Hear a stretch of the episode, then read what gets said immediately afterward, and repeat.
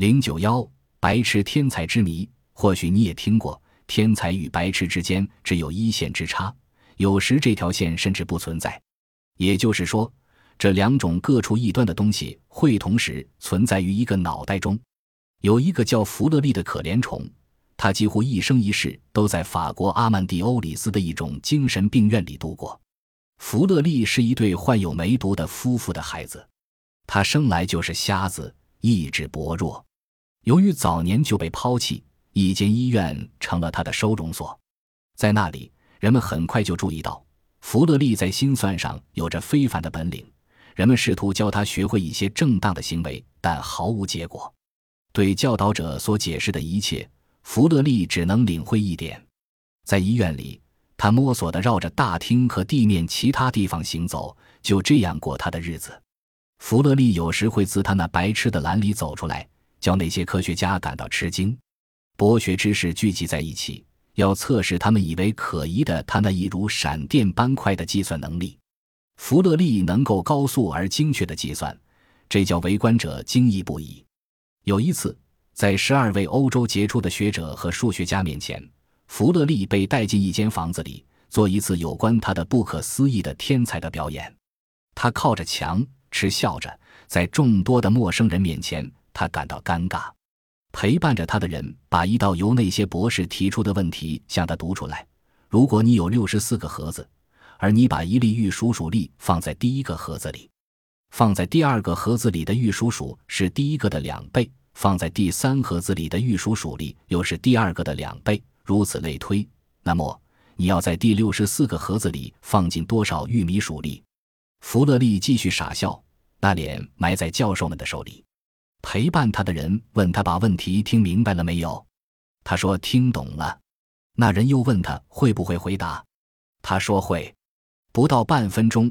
他就把正确答案算出来了，答案是十八兆四千四百六十七亿三千四百零七万三千七百零九五十五万一千六百一十五。弗勒利这位阿曼蒂欧里斯的白痴，曾被安排在天文学家、建筑学家、银行家、租税征收人和造船家等人的面前做同样的表演。每次，他都是在数秒钟之内算出了正确的答案。这样的表演。直至他死后数十年，有了电子计算机之后，才再度出现。一八四九年，美国阿拉巴马州有一位名叫比顿的领主，他家里有一个女奴，生了一个儿子，叫汤姆·威吉斯。在汤姆身上发生了类似弗勒利的事。汤姆也是一个盲人，由于他需要特殊照顾，故此他允许跟他妈妈住在那间大房子里。他渐渐可以独自在房子里摸索着行走。但他宁愿在那道主楼梯下的角落里静静地一动不动地站数个小时。很明显，他是入神地听着那个古老大钟的滴答声。一八五五年，汤姆六岁了。在一个欢愉的春天的傍晚，比顿领主一家款待几位来自蒙哥马利的客人。其中的一个节目是由两位比顿家族的女士演奏钢琴。这两位女士，一个是农场主夫人。另一个是农场主的儿媳妇，两人都曾在波士顿音乐学校就读，并且都达到了音乐家的水平。当晚，当客人们全都就寝之后，比顿少奶奶却听见了钢琴音乐，她十分惊奇。难道是她的婆婆在这个不寻常的时刻再度到楼下去继续她的演奏？她推门匆匆看一眼，就知道她婆婆睡得正香。满腹狐疑的比顿少奶奶撅着脚走下楼梯，直走到放置钢琴的那间房的门前。借着在那个直立大窗透进来的月光，他看见那盲童小汤姆坐在钢琴前，那短而粗的手指凭着触觉在琴键上飞舞。他正重复地弹着在该晚较早时那两位女士曾表演过的其中一首乐曲，虽然有缺陷，但毫无错误。他只是在琴键上摸了一遍。对他有了一点认识，然后莫蒂再次复制出拍子和音乐，跟他在数小时前听见的一样。这孩子是从一个开着的窗口爬进客厅的。他所重复的音符是由两位受过训练的钢琴家所奏过的，实在令人惊异。汤姆·威吉斯这个盲童蒂纳尔后来成为一位音乐神童。比顿一家发觉，汤姆具有准确无误的模仿能力，不管人家演奏了什么曲子，他都能够立刻再次演奏出来，连人家搞错的地方，他都能照搬无误。汤姆的事迹很快便给传开了，比顿少奶奶允许他做公开表演。盲人汤姆在美国和欧洲做周游表演，历时二十五年，赢得了无数人的喝彩。每当他听完一位钢琴家演奏之后，便忠实而精妙地把那位钢琴家的演出再现出来，即使是一些难度甚高的细节，也无妨他的模仿。从没有接受过琴键知识的汤姆·威吉斯本身是个盲人，他是怎样成为钢琴家的呢？这是一个未解之谜。一七六八年，瑞士伯恩一个富有的家庭生了一个名叫哥特弗里德·麦德的男孩子。他所表现的心智很快就表明了他是一个低能儿。他那富有的家庭尽了各种努力，要使孩子的智力得以提高，但那孩子常常是毫无反应。自出生至一八一四年他在四十六岁死去时为止，哥特弗里德麦德一直都是一个低能儿，甚至不能照顾自己。当他外出散步时，需有一个保姆陪伴左右。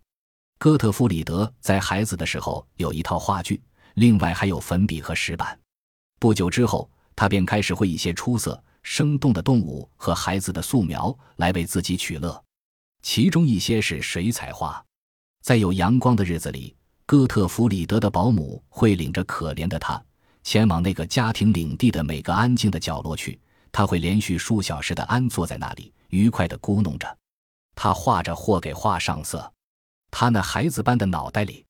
因此而充满了欢乐。在他三十岁的时候，他那具有艺术家水平的绘画使他成了欧洲知名的人物。